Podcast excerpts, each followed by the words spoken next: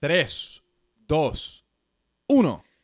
Y bienvenidos a otra edición aquí de Francamente Franco. Yo soy Franco Micheo y hoy en verdad me place presentarles a una tremenda invitada, nuestra tercera invitada, Laura Tirado. Hola. Mejor conocida como la madre del Uva App, una de las dos, ¿verdad? Una de las dos creadoras del app que todo el mundo conoce aquí por como Uva, se llama. Yo lo conozco como Pide Uva porque yo tengo, yo tengo una mala costumbre de yo no sé si a ti te pasa esto, que cuando tú interactúas con alguien o con una, con una tienda o con una aplicación, mayormente a través de Instagram. Sí, te adoptas su nombre de Instagram. Exacto. Yo a veces veo a gente por ahí, es como, ah, mira, por ahí va, qué sé yo, agua, aceite de coco es mi favorito, arroba tercero. y así es que conozco a la gente. Así que yo por, el, por mucho tiempo pensé que el app se llamaba Pide Uva. Sí. ¿Sabes que a mucha gente le pasa eso? La, de hecho, la, la como marinovia del mejor amigo de mi novio. Ajá. Este, siempre me presenta por ahí y dice, mira, ella es la doña de Pide Uva. Y yo como que, eso no es ni el nombre, pero está bien. Bueno, la Brutal, eso soy yo. Este, aunque yo ah, soy un poco modesta en cuanto a eso, pero pero sí, ella siempre me presenta con la de pide uva, así que... La realidad es que siempre y cuando estén pidiendo uva... Está brutal, sí, es Le pueden decir cereza o mandarino, como quieran. Literalmente. Eh, pero ven acá, porque yo... Eh, yo estudié colegio en los Estados Unidos. Después de colegio en los Estados Unidos viví en Miami, viví en Connecticut, que yo he estado en varias partes. Y en los Estados Unidos hay una cultura súper establecida de delivery. O sea, allá en todas partes donde uno vaya hay un servicio de delivery, la mayoría de los restaurantes proveen en estos servicios y la gente lo consume un montón. Pero habiendo nacido en Puerto Rico, yo a mis amistades americanas siempre le decía, ah, es que eso es culturalmente en Puerto Rico, eso como que no pasa. Yo cuando estoy allá, allá eh, en casa nunca pienso en pedir comida delivery. Eh, pero definitivamente me equivoqué porque la realidad es que ustedes han probado que hay mercado y hay clientela, pero ¿cómo, ti, cómo, te surgió la idea y cómo, cómo nace Uva? Puedo hacer la historia larga y la voy a cortar, o puedo hacer la historia corta. Cualquiera de las este, dos. pues mira, yo trabajaba en publicidad y para el tiempo que yo trabajaba en publicidad, mi hermano estaba haciendo una inteligencia artificial. Este... Que tenemos que hablar de eso, hay que ponerle un footnote a eso de, la inteligencia artificial. mi hermano estaba haciendo una inteligencia artificial y él básicamente me dijo, mira, vente a trabajar conmigo. Este, y eso no dio pie con bolas y pues yo me tenía, ya estaba trabajando con él este, so I had to make myself useful. Y él es desarrollador, so desarrollaba muchas aplicaciones. Y básicamente, pues yo empecé a, a tratar de ver cómo, de nuevo, cómo podía hacerme útil dentro de su compañía y empecé a diseñar. Y este... Diseñar, o sea, aplicaciones. Diseñar aplicaciones, sí, sites, aplicaciones. Me, estabas diciendo que tú lo que diseñas es casi como la experiencia del, del cliente, ¿verdad? O sea, cómo se ve, cómo el cliente interactúa, con la aplicación. Con los botones, etcétera. Okay. Este, que es en Puerto Rico, es otro tipo de diseño que como se practica muchísimo. Este, y las personas que lo practican, este, no, no tienen quizás la dicha que tuve yo que es que yo aprendí con mi hermano que es desarrollador. La mayoría de las personas que aprenden a diseñar aprenden por su cuenta y no saben las necesidades de un desarrollador, pero eso lo podemos tocar después. la cuestión es que yo aprendí a diseñar con mi hermano, este, con las necesidades que él tenía y, y aprendí a diseñar y nada. Este, empezamos a desarrollar aplicaciones para otros clientes y como que mi hermano me dice, mira, nosotros producimos aplicaciones tan rápido que maybe podíamos, podríamos hacer una propia. Y para ese entonces yo viajaba bastante eh, y veía que como que lo constante en todos los lugares era el delivery. Y en todos lugares. Menos en todos los lugares, menos aquí. O sea, en Dominicana, en Colombia, en Europa, en todas partes. Este, menos aquí. Y como le dije a mi hermano, y mi hermano me dijo, pues bueno, pues si tú lo diseñas, pues lo hacemos. Y lo diseñé y lo hicimos. Y entonces, ¿y, y por qué uva? ¿De dónde surge uva? Te diría, te mentiría si te digo que la razón es interesante. Este, pero nada, un día mi hermano y yo estamos con, ¿cómo le vamos a poner? ¿Cómo le vamos a poner? Y mi hermano, que era más popular antes, y si me escucha, me mata. pero eh, escribió por Facebook como que, mire, este, dichos puertorriqueños, eh, dígame dichos puertorriqueños asociados con la comida. Con la comida. Y escribieron como 300 personas, te lo juro. Como 300 personas comentando ahí chistes, y el que stuck fue Uva. Y nosotros fue Uva, Uva, es un buen nombre. Y así surgió Uva. Fue como que alguien lo dijo. Yo cuando pienso en ese dicho, usualmente pienso como en no sé, cuando te pasa algo bueno que uno dice como uva. Exacto. Esta es como la única manera que yo lo había utilizado hasta ahora, que uva ya para mí es sinónimo con, una pizza un sábado en la noche cuando esté un poco bajo la influencia de algún tipo. Me encanta. Eh, y pues entonces, la verdad es que de cuando ustedes lanzaron la aplicación. Nosotros lanzamos hace como dos años ya. ¿Se sienten como más? Se sienten como más. Este la verdad es que yo tengo una muy mala noción del tiempo, debo hacer este caveat. Y mi memoria, y mi memoria es malísima. Pero sé que fue hace como dos años porque los otros días lo tuve que llenar para unos documentos. Y no me acuerdo muy bien la fecha. Pero este, nosotros tenemos como dos etapas de cuando nació UA. Que es como que al principio que era una total mierda. Y después, como que cuando. Así? O sea, ya, había, ya habiendo lanzado la aplicación. Sí, pero era, era como que más un, un trial run para nosotros internamente para ver si había mercado para uva. Un beta. Era un, era un beta, ajá. Este, y pues después cuando lanzamos este formalmente, que fue como en febrero de... Ahora vamos a cumplir los dos años cuando pase este febrero.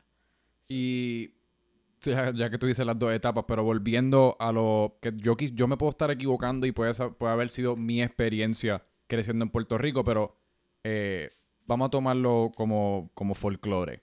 Aquí tú te diste cuenta que hacía falta algún tipo de educación o inmediatamente al lanzarla los, los, los clientes respondieron y era algo que en realidad la gente no necesariamente sabía que quería, pero una vez estaba disponible pues se dieron cuenta que, lo querían hacer parte de su rutina o cómo fue ese proceso? Pues mira, yo tenía al principio mucho miedo de que de lo que iba a ser la educación, porque y, tengo que decir, esto es un misconception que tienen los puertorriqueños de los mismos puertorriqueños, que está feísimo. Los puertorriqueños subestiman tanto a los puertorriqueños. Bien cabrón. Este, es horrible.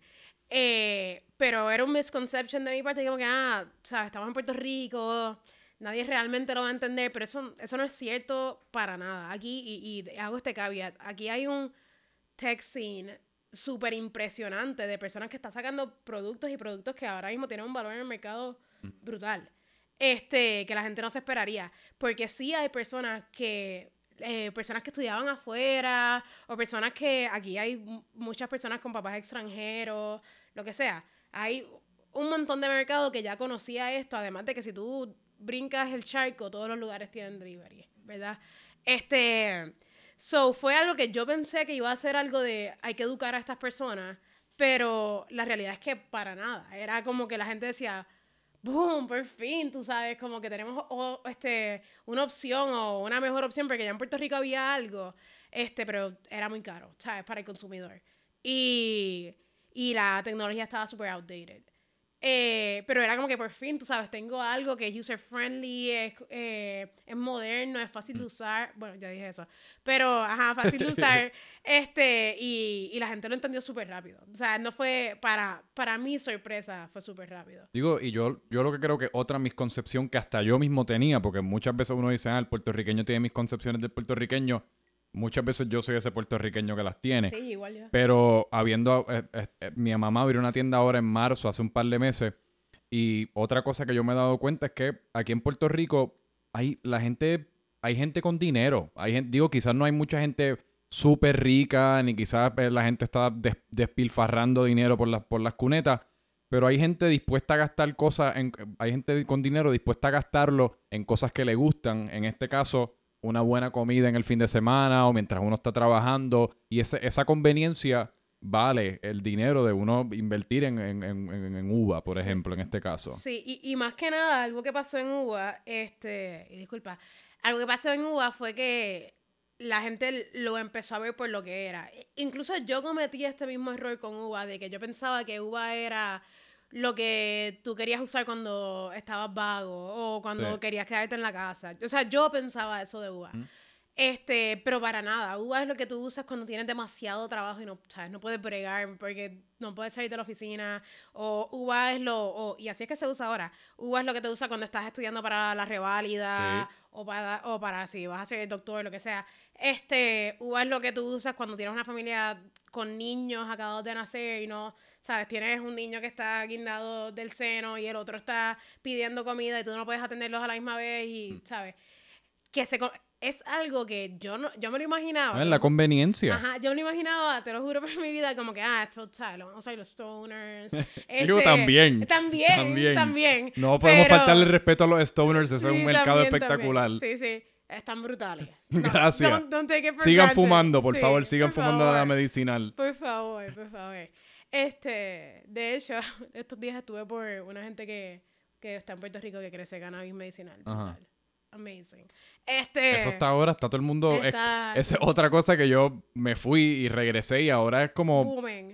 está booming. Yo, la gente siempre ha fumado, ¿tú me entiendes? Pero ahora es casi como se ha convertido culturalmente aceptado que tú ves, o sea, viejo por ahí dándose un, quizás un pollito en la placita y compartiéndolo con sus sobrinos, con sus hijos, que ya es casi como un ya que se rompieron las barreras. Yo me recuerdo uno de, de, chamaco que uno tenía que esconderlo todo y ahora estos chamacos que están creciendo hoy día lo tienen muy fácil. Sí, sí. pero, pero ajá, yo pensaba que era como que para ese tipo, pero para nada, es un, es un mercado de conveniencia. O sea, definitivamente, no brainer. Y es como tú dices, porque esta semana yo he estado ultra ocupado, o sea, no he tenido mucho tiempo para, para nada. Y, y cuando yo estoy así, cocinar es como casi lo más pereza y trabajo que me da, porque siempre está en el medio y el proceso de cocinar y fregar y, limpiar, que eso consume una hora, hora y media. Así que es como tú dices, y, y, yo mismo lo veo en Instagram, que te lo estaba mencionando, te lo estaba mencionando antes de empezar, que yo creo que para mí, lo más, una de las cosas más brillantes que han hecho es porque lanzar un app es súper brillante eh, y espectacular, es lo de lo de que las personas te los taguen en, los Instagram stories cada vez que piden. Y entonces a las personas que taguean, si no me equivoco, le, le, reembolsamos el costo del El delivery les sale gratis. Sí. Para mí, porque yo, pues qué sé yo, eh, lo veo y lo sigo viendo y casi crea como una urgencia en mí que, que me siento que yo tengo que pedir uva también, porque todo el mundo está pidiendo uva y el, este pana mío ahora, y mira qué rico se ve este Nacho Libre o este Pita y entonces uno casi quiere ser, uno nunca quiere estar solo en algo, uno quiere ser parte de un movimiento. Y yo digo que eso es lo que quiere ser mi hermano, ser parte de algo. Exacto. Así que eso es como un guerrilla marketing que yo creo que fue súper brillante. Y de hecho, se lo sugerí a mi mamá volviendo a su, a su, tienda, que le sugerí que tienen que hacer algo similar. Sí, porque... similar, hermano. Eso, eso es... ¿De dónde salió esa idea? Bueno, eso, esa idea, este, una de las muchachas que entrevistaste, Valeria, ella mi, mi primera invitada, una de mis buenas amigas. Me encanta que todas sean muchachas hasta ¿Verdad? Es que eso es otra cosa que yo tratando de encontrar invitados, porque mira que yo he enviado DMs y yo he llamado y he enviado textos. Las mujeres siempre son las más rápidos que me responden. tienden a ser como que las más responsables en cuanto a el profesionalismo de, ok, pues vamos a planificar para esta hora, en esta fecha, es todo así como bastante formal. Y también me he dado cuenta que hay muchas mujeres que están haciendo cosas eh, por su cuenta, ya sea en, tu caso el app, en, en, el caso de Valeria, que, vino también los trajes de baño, y Paula, que está haciendo los ejercicios y lanzando todo ese, el deep lifestyle, que hay muchas mujeres que están como tomando la rienda. Brutal, brutalísimo. ¿A qué tú crees que se debe eso? Mano. Porque es como un, es como un fenómeno, encuentro yo. Yo creo que es que ahora mismo está, ¿sabes? Hay tanta... en, en el, el, internet lo está fomentando tanto que las personas se están sintiendo, se están sintiendo más seguras y atrevidas para hacerlo. Este, pero te estaba contestando algo. Ah, que lo de Valeria, lo, lo de ah, Valeria. Sí, sí, sí, sí. que yo me fui con una tangente este, a lo loco. Eh, pues, mano, ella como que te ponía unas cajitas tan lindas que a mí, ella, yo no sé si ella se acuerda de mí, nosotros estudiamos María Reinaldo, pero ella me encanta su marca. Esa es de las mejores marcas que yo creo que de ropa que se ha creado en Puerto Rico, yo creo que la, tiene ella. Tiene muy buen este, branding. Un brutal, brutal. Este, y ella te entrega como unas cajitas con unos handwritten notes. Y el handwritten note abajo decía algo como que, thanks for sharing, algo así como, ya diciéndole a la persona que iba a invitar, que, que iba a poner el post en Instagram. Como dice, thanks for sharing, y abajo como que los social medias. Eso a mí me encantó, and it sparked something. y le dije a mis socios, le dije como que, mano, y si nosotros hacemos esto, pero le damos como un beneficio al cliente y le decimos, thanks for sharing, y este, le regalamos el costo del delivery, porque yo lo veía como que, mano, si nosotros le regalamos el costo del delivery, esta persona es posible que lo haga muchas veces. Y no, no sabía la cantidad de veces que es posible que lo haga, pero muchas veces. Y, y esa persona se convierte como en un influencer. Y yo creo más, habiendo estado en publicidad antes, yo creo más en el poder de un micro-influencer. 100 veces de 100. De un micro-influencer que de un big influencer. ¿Por qué? Porque un micro-influencer tiene credibilidad. Tú, tú quieres que tu amigo te... O sea, si Franco lo pone, él es mi amigo, y yo digo, ah, verdad, no fue que una marca le pagó. Esto, esto es genuino. Sí que Franco, en este... Franco, no está tratando de vender. Franco, no Franco simplemente está resaltando algo que para él haberlo puesto en los stories le tiene que haber resonado con él de alguna manera, le tiene que haber gustado. Así que eso, yo estoy contigo, el, el, poder de... Y en Puerto Rico los micro-influencers están... Brutal. Brutal. Y de, de, todo, que si de carros, que si de plantas, que si de muebles, que si de cojines. Tienen sus dos, sus, tres mil followers. Y... Pero el público y esos dos o tres mil followers que tienen, creen y van al fin del mundo por esa gente. Por esa gente, sí, ¿no? So, nosotros, siempre nuestra, nuestro approach fue micro-influencers. De hecho, Nunca han hecho campaña con ninguno, con, ningún influencer así como que grande, ni, ni, han, no han cogido esa ruta. Influencers grandes nos han pautado porque les encanta el producto, pero hasta el momento no le hemos pagado a ninguno. Mejor pero es porque les encanta el producto. Es como que eh, este, producto está brutal, lo tienen que tratar. Yo, no quería decir eso, bendito. Nos encantaría pagarles también. Este, pero todavía no ha pasado. por eso es, una de esas cosas, es como los influencers siguen siendo personas. O sea, ellos se tienen que levantar todas las mañanas y aunque un brand no les haya pagado, se tienen que cepillar los dientes con unas con una con, con, con un cepillo que tiene marca, la pasta de dientes tiene marca, se tienen que poner unos calzones que tienen marca, que en muchas ocasiones por accidente, en este caso, pues le encanta uva, quieren pedir delivery y lo pautaron. O quizás se querían ahorrar el delivery, ellos también, son humanos. También, también. Este, sí, pero, pero sí, hasta el momento no hemos tenido Y entonces, eh, porque a mí me parece también interesante, yo estaba hablando con par de, no con par de tu amiga, le estaba preguntando a Paula, le texté esta mañana como, mira, dame un poquito de información de, de Laura, a ver, que, que, porque obviamente... exacto. No, no, y, me contó más que nada uno que no, no terminaste colegio. Eh, college. College, exacto. porque se me olvida que en Puerto Rico colegio es la escuela superior. Eh, universidad.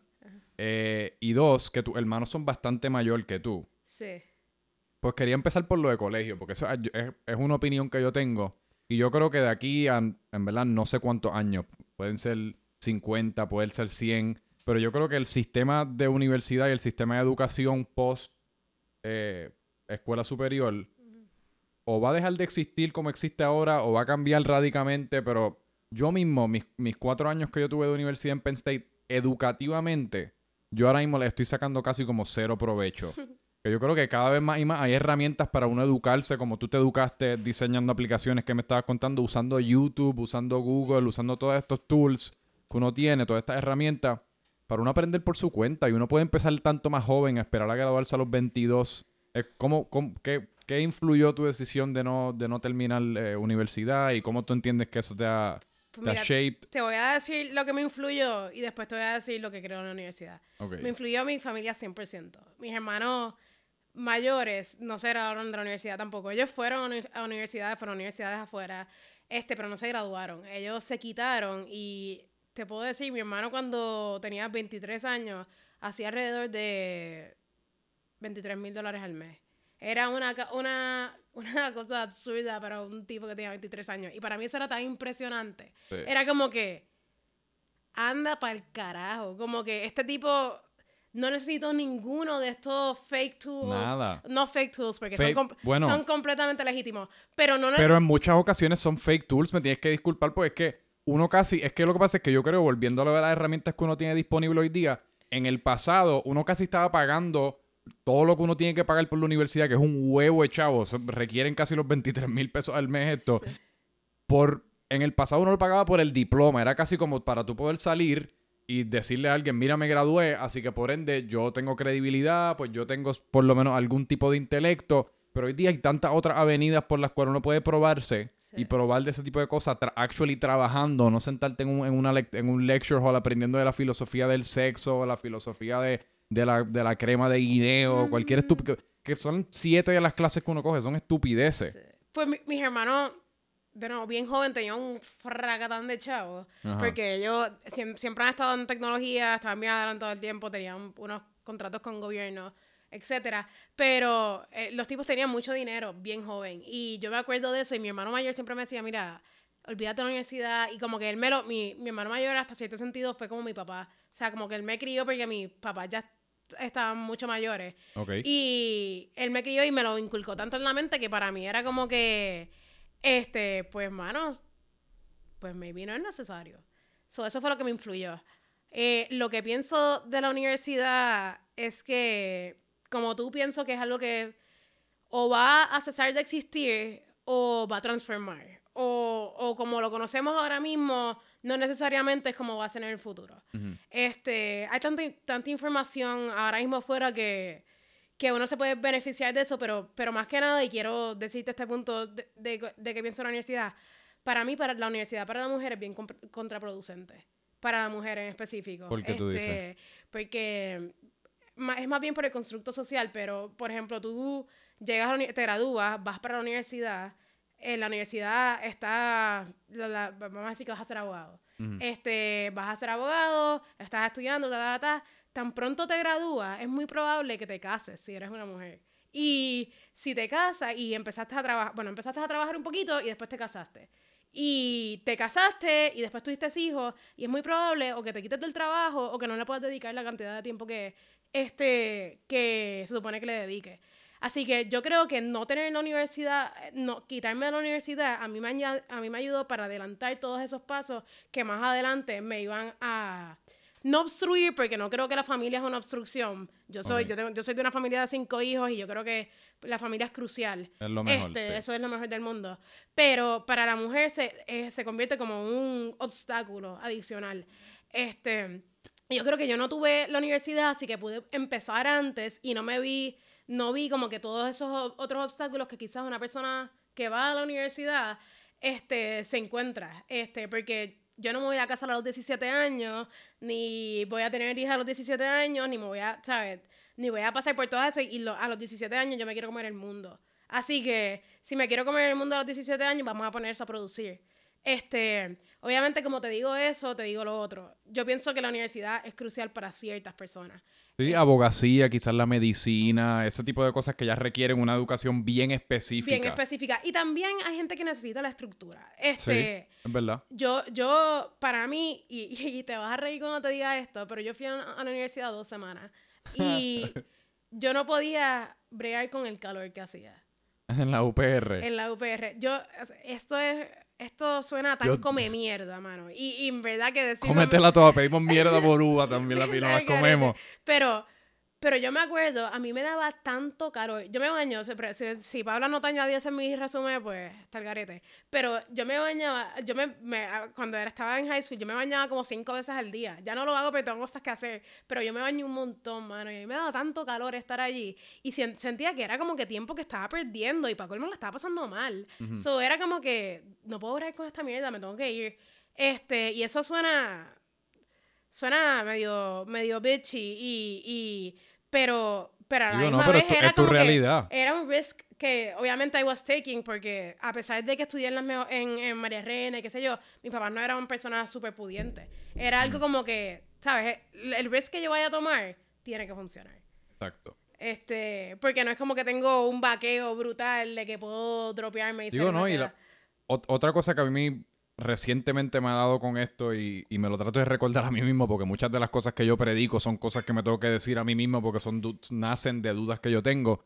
Pero la realidad del caso es que tú, en ese, en ese cuando ocurrió todo esto, tú tenías 17 años. O 18, vamos a ponerle. mi punto siendo que aún ahora, que yo tengo 25 años, ahora mismo yo me puedo haber dropeado de universidad, yo puedo haber hecho lo que yo quiera con mi vida y a los 25 años, para mí no es tarde para hacer nada en la vida. Nosotros somos tan y tan y tan jóvenes y lo vamos a hacer hasta que, hasta que tengamos 40, hasta que tengamos 50. Yo hice derecho en la UPR, había un señor allí que tenía como 75 años. Que la realidad del caso es que nosotros tenemos este estrés de que porque en la sociedad en algún momento se inventaron esta, esta escalera de que uno tiene que ir a escuela superior, la escuela, escuela elemental, secundaria, superior, universidad, te buscas un trabajo, como tú dices, te casas, tienes una familia y estamos todos como en este tren yendo al mismo camino, uno así como al lado del otro. Mira, ay, espérate, que este se va a casar ahora, me tengo que casar yo. Déjame déjame ir, a coger un, ir un poquito más rápido para alcanzarlo. Este consigue un trabajo que le paga 60, yo me estoy ganando 50. Tengo que adelantar para alcanzarlo. Bueno, la realidad, todos tenemos que, yo creo que todos tenemos que ir al, al, latido de nuestro propio tambor. No sé si era solo un dicho en español, me lo acabo de inventar. Pero el punto es que nosotros somos jóvenes. Y para ti, pues sí, en ese momento es un riesgo y me imagino que se debe haber sentido como el riesgo más monumental, especialmente a esa edad. Te estaría mintiendo si te digo que sí. Pero te estaría mintiendo que... te digo que sí, pero se sentía. Te di, te di la oportunidad ahí para dramatizarlo y convertirlo en algo como en una obra de Shakespeare. Porque eh, también decía, mano, estoy joven, si no funciona, pues puedo hacer otras cosas. Este, exacto. pero, pero sí. Eh, y me parece interesante eso que tú dijiste de, de, de que para la mujer todo el, el construct de la universidad y, de, y, la sociedad, pues le hace un poquito más complicado eh, pursue estos, estos, estos grados que requieren, como la, la abogacía o la medicina, que te tienen estudiando hasta los 25, 26, porque naturalmente si no tengo una familia a los 26, quizás a los 28, 29, pero el punto es que no va a ser mucho después. Y como tú dices, la familia no es... Es un obstáculo, pero no en una forma negativa. Simplemente es una realidad. Es una realidad de que la mujer pues tiene la responsabilidad de cargar con este humano que tiene en el estómago, porque no hay otra manera de escribirlo, por nueve meses y después de esos nueve meses están los dos, tres meses de que uno se está recuperando, que es una realidad. Pero que quizás yo estaba pensando ahora mientras decía eso, que digo, yo no, en verdad no tengo idea si esto es una opinión controversial y no quiero, no quiero que nadie se ofenda porque mi, intención no es ofender a nadie, pero quizás al el hombre llevar tanto más tiempo como participando de del construct este social en lo que es el trabajo y ellos y, el hombre tiene como que el trabajo más tradicional de banquero, de abogado o estos trabajos que, se ganan lo que se ganen y traen a su, aseguran el desayuno de la casa, quote unquote pues yo creo que quizás es la razón que las mujeres como tú o, las mujeres como Paula, las mujeres como Valeria, sienten como que un poquito más libertad a, em, empezar cosas cool, empezar cosas un poco más innovadoras, o no necesariamente no está tan engranado en el, en el DNA participar de la sociedad laboral de esa forma como la que participa el hombre, y han sido como un poco más creativas, y es la razón que quizás hay mucha mujer creando productos nuevos, compañías nuevas, abriendo negocios y haciendo como cosas super cool y super outside of the norm. Puede ser, no lo había visto, pero puede ser. ¿Verdad que pudiese sí, ser? Pudiese ser. Digo, eso no, no ofendía a nadie, ¿verdad? No me ofendiste whatsoever. o por lo menos no te ofendía a ti. Puede, que, puede que del otro lado de la cámara tenga un montón de gente gritándome. Pero, pero no necesariamente. Este... Mano, pero sí, mi, mi, por ejemplo, mi, mi novio es abogado. Ok. Yo estudié dos, yo hice como tú, yo fui a la, a la UPR, Escuela de Derecho. me dio un montón de calor como por dos semanas. Decidí que me quería quitar. No tuve los pantalones de decírselo a, mi, a mis papás hasta como dos meses. Y a los dos meses oficialmente planteé mi renuncia en la UPR porque ese calor está salvaje y, de esto no estaba para mí. Pero ¿qué, ¿qué, me decía? Pues mi novio, es, él es abogado y él, él es una persona que... Él, él cree un montón en, en la educación. Él, sí. él es un advocate de eso. Y aunque yo pienso totalmente diferente, nos respetamos uno al otro. Este, pero lo que te iba a decir es que yo, yo le digo, por ejemplo, el momento que yo iba a entrar a la universidad, yo no creo que yo estaba preparada para ir a la universidad. Yo creo que mi momento para ir, a la universidad es cuando ya haya, haya agotado la mayoría de mi energía y yo lo que quiera es aprender solamente, porque a mí me encanta aprender, o sea, tú en eso no, eso no tuvo sentido. Yo pienso que aprender es de, de mis virtudes favoritas, a mí me encanta aprender y eso yo trato de aprender de todo el mundo todos los días. Pero cuando yo quiera solamente eh, indulge en cosas que no son necesarias, quizás no sean que no sean necesarias, este, qué sé yo, sobre arte, historia, aunque eso es necesario para tener conversaciones. Pero, pues ahí yo creo que yo iré, yo iré a la universidad. Pero todavía yo tengo que hacer un montón de cosas antes de llegar. Y la realidad es que tú no has parado de aprender. Tú quizás, como tú dices, tú quizás no te estás leyendo un texto de, de la historia de la guerra, Segunda Guerra Mundial, pero tú estás aprendiendo muchas otras cosas que quizás una persona... Y también es porque nosotros tenemos nuestras opiniones y como tú dices, es cuestión de yo respeto al que al que al que aprecia la educación porque todo es cuestión de perspectiva. Es como en tu caso que yo imagino que eso influyó mucho quién tú eres hoy día, la decisión que tomaste con, con la universidad, pues tú te criaste observando estos hermanos y el, y el paso que ellos, el camino que ellos tomaron. Hasta al fin y al cabo, en realidad nosotros somos no víctimas, pero producto de nuestra crianza. nosotros nacemos y nosotros somos como este fetito que no puede, no puede hablar, no puede hacer nada. Eh, nos sientan como en un cochecito ahí. Nosotros estamos observando a la gente que nos rodea y nosotros estamos absorbiendo, absorbiendo, absorbiendo por años antes de que nosotros podamos desarrollar el uso de la razón, antes de que nosotros podamos comenzar a hablar y a caminar. Nosotros ya hemos observado a esta gente actuar e interactuar entre ellos por todo este tiempo que hasta cierto punto, pues nosotros somos como, nosotros somos casi como una, no una imitación, pero una versión, nuestra versión de lo que nosotros vemos, así que nosotros estamos súper influenciados por nuestra crianza. Mira, yo, soy la menor de cinco hijos y mis hermanos dicen que, yo soy el, producto final, que soy la mejor. eso lo dicen ellos, eso lo dicen ellos. Este, pero hasta cierto punto, yo, yo me acuerdo cuando yo empecé, cuando uno llega como a los 20, uno empieza a matar a sus héroes. Este, y empieza como que a cuestionarse las cosas y a decir como que, diablo, ¿por qué estás así? ¿Por qué cabrón es esta persona? ¿Por qué él hace esto? ¿Qué sé yo? Y cuando yo llegué a ese punto, yo tenía mucho resentimiento con mis hermanos, porque yo, yo sentí como que, man, ustedes me, me dieron tanto conocimiento, you basically, you shaped me a la persona que yo soy, y ahora tengo tantas dudas que ustedes no me están pudiendo contestar, porque de repente ya estábamos en el mismo playing field. O sea, ya ellos también tenían esas mismas dudas. Y and I held a lot of grudges.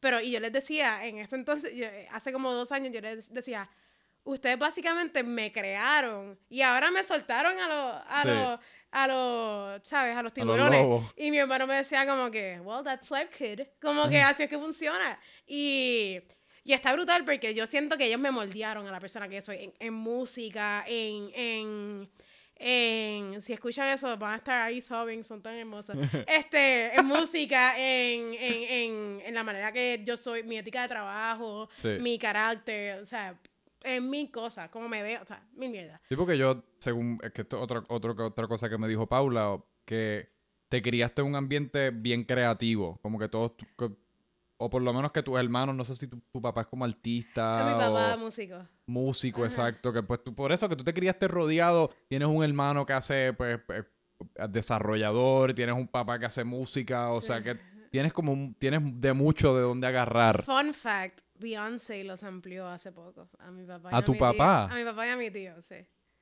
¿Cómo surge? espérate, espérate. tú, no puedes soltar ese fun fact ahí sin un poquito de explicación. Mi papá tenía una... Mi papá y mi tío. Este, tengo que decir mi tío porque mi tío la lideraba. Este, ¿Qué tipo de música? Eh, psychedelic.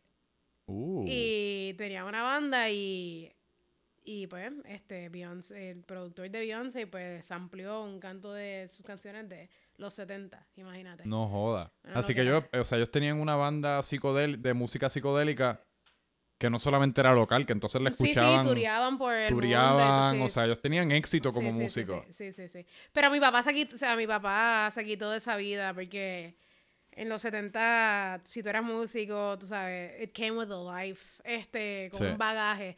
Eh, y pues se quitó Todavía yo creo. Sí, sí, puede ser. La realidad es que es difícil uno tener raíces en un sitio en particular cuando uno está pues, en todas partes del mundo tocando, con, tocando tu música se, después él y su hermano y todos sus hermanos se movieron a tech y así es que mi, mi familia se involucra en el tech. Mi papá fue de las primeras personas en traer computadoras a Puerto Rico. Este, Así que tu papá entonces fue el que empezó este movimiento de tecnológico en tu familia. Sí, mi papá decía que que el futuro eran los lugares que tú podías comprar computadoras como si fuese un supermercado que tú ibas por ahí como, lo que es Best Buy hoy, en sí, básicamente. Y se le dio, o sea, no se le dio a él, se le dio a otra persona, pero esa idea era, porque él era un idealista, mi, mi, yo creo que mi, mis otros tíos eran los que hacían, mi papá era el que pensaba. Este, pero... Que tiene valor. ¿Qué qué? Sí, sí. Tiene valor. Sí, sí. Pero, pero, mano, el tipo was right on the money, tú sabes, este... Y abrieron, o sea, lograron abrir una... Ellos eh, tenían una compañía que se llamaba Compumercado. Compu Mercado. Ajá, como que con ese, mismo vibe. Y pues nada, así como que nace, la pasión de, la, tecnología en mi, en mi familia como tal. Pero también mi hermana, mi hermana ella, ella es completamente diferente a todos nosotros. Ella es nutricionista y oh. trabaja en el auxilio mutuo y eso a ella le encanta. Este, pero ella para nada tiene, como que ella no le interesa tech whatsoever. Y mi otro hermano es chef. Este, pero. Ah, pues hay algo culinario también en la familia. Sí, súper, súper. Es que yo creo que cuando uno es de familia, o qué sé yo, cuando uno es de familia grande, como que está más acostumbrado a comer en familia y qué sé yo. Pues, pues. Yo estoy fascinado, en, verdad, yo. En los últimos par de años, yo estoy como fascinado con la nutrición. No sé por qué. Digo, es una de esas cosas que estoy fascinado con la nutrición pero no necesariamente leo mucho acerca de la nutrición. es más o menos. Yo, yo soy este tipo de cosas, que, este tipo de persona que a mí con, que me digan el aguacate es bueno y qué sé yo, una papita frita es mala. Pues yo, yo me llevo eso al, entierro. Yo, no yo no necesito saber por qué el aguacate es bueno, por qué la papita frita es mala, pero sí yo sé que es bueno, que es malo. Y pues por ahí voy formando como una dietita personal. Yo, yo tuve como que una etapa que también la nutrición para mí era todo y después empecé a trabajar y se jodió todo eso.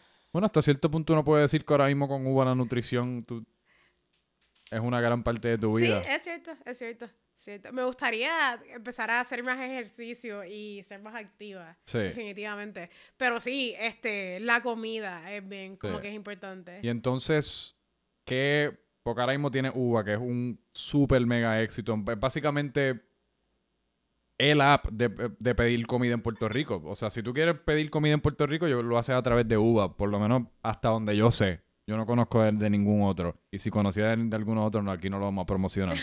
Pero, ¿qué? Porque tú todavía eres, como hablamos, tú todavía eres súper joven. ¿Qué, ¿Qué visualizas para, no te voy a decir los próximos cinco años, pero en el futuro próximo, en el futuro cercano? Oiga, pues... Mm, eh, se me hace bien difícil contestar esa pregunta porque ahora mismo el crecimiento de UMA es tan loco. Este. Y, ¿Te lo esperabas? digo, uno nunca, no sé si uno empieza algo como pensando en que se va a apoderar de una isla, pero. Yo me esperaba que iba a ser grande, pero yo. Y, y me acuerdo teniendo esta conversación con mi hermano este, cuando empezamos a hablar de, de porcentajes, cuando llegaron inversionistas y, y, cuando empezó a, haber dinero sustancial en la mesa, mi hermano mayor me dice como que this is not monopoly money anymore, tú sabes, eh, this is real money. Este, sí que me imagino que debe haber un momento en el cual, porque cuando uno está empezando algo, yo me imagino que casi se siente hasta como de embuste, ¿verdad? Porque está insular son tú y tu hermano creando esto que todavía nadie en verdad lo ha consumido, que casi se siente como si estuviese jugando un juego de Monopoly y de nada, wow. A mí, me, a mí me pasa todavía este, que yo estoy como que tan metida en mi burbuja de trabajo que como que se me hace difícil verlo desde afuera. Y como que hasta, no fue hasta los otros días que yo dije, anda para el carajo, esto está bien grande. Yo puedo hacer dinero con esto, yo puedo este, crecer con esto. Era como que, hermano, pues brutal. Este, y, y así yo lo veo. Y como que ahora mismo veo mi futuro tan ligado a uva. Me vino toda la, o sea, definitivamente no toda la sí, pero que ahora mismo tu enfoque está en uva. Sí, definitivamente no toda la vida, pero, pero no me veo, si, si me veo, si me dices a la larga, a la larga, pues yo veo, este, yo me veo, qué sé yo, teniendo otros negocios. Sí, por eso. Este que yo me imagino que el, el haber creado un negocio exitoso, uno, pues te te autoprueba a ti mismo que lo puedes hacer. Y entonces eso ya se convierte como en. No quiero. Siempre por alguna razón uso la palabra adicción, pero te. Te motiva, ¿ves? Porque el coño, pues lo puedo lograr. Es como cuando de nada uno no cree que puede correr una milla, corres una milla, después corres dos, después corres tres. Pues cuando creas un negocio exitoso, pues es, casi como si alguien te está patting, your, you on the back. Está, recibiendo actual validation. Exacto. sí, no, no. Ah, y, y los otros días fui a un Clash Union y me moría de la risa porque una nena ¿De high school? Sí, me dice, ah, vi que tienes como que un proyectito ahí. Y yo como que, sí, me dice, pero are you doing something else? Y yo como que le digo, mano, thankfully I can live, a, live off it. Y como que lo deja ahí porque es que la, lo uno supone, como que uno tiene sus propias, este, como que la gente supone cosas y en verdad para mí, lo que te decía ahorita, yo vivo dentro de mi propio mundo, por eso yo como que yo me sentía mal ahorita porque tú me estás escribiendo por Instagram y yo veo Instagram una vez al día y como que no, no soy muy hábil contestando. Pero es porque yo vivo dentro de mi propia burbujita y como que lo que a mí me da, lo que a mí me da esa seguridad es como que ver los números y decir, uh, ok, vamos a llegar a tanto este mes y qué sé yo. Y eso me da a mí la, la validez de decirme a mí misma como que, oh, you're doing great. ¿Sabes lo que digo? Sí, y es, lo que hablábamos ahorita del, del construct social, ¿ves? Que todavía a la gente, por más que, por más que ven a gente teniendo éxito, por más que te ven a ti teniendo éxito, o, o gente que quizás no conocen, pero todavía por alguna razón la gente no se cree que ellos mismos lo pueden hacer. porque es fácil uno ver a otra persona y casi se siente como una realidad alterna. y, si supieran, y perdón por interrumpirte, que maybe es porque mis circunstancias estaban bastante puestas ahí, pero si supieran que lo que, lo que necesitan para crear algo es consistencia, disciplina y, dedicación.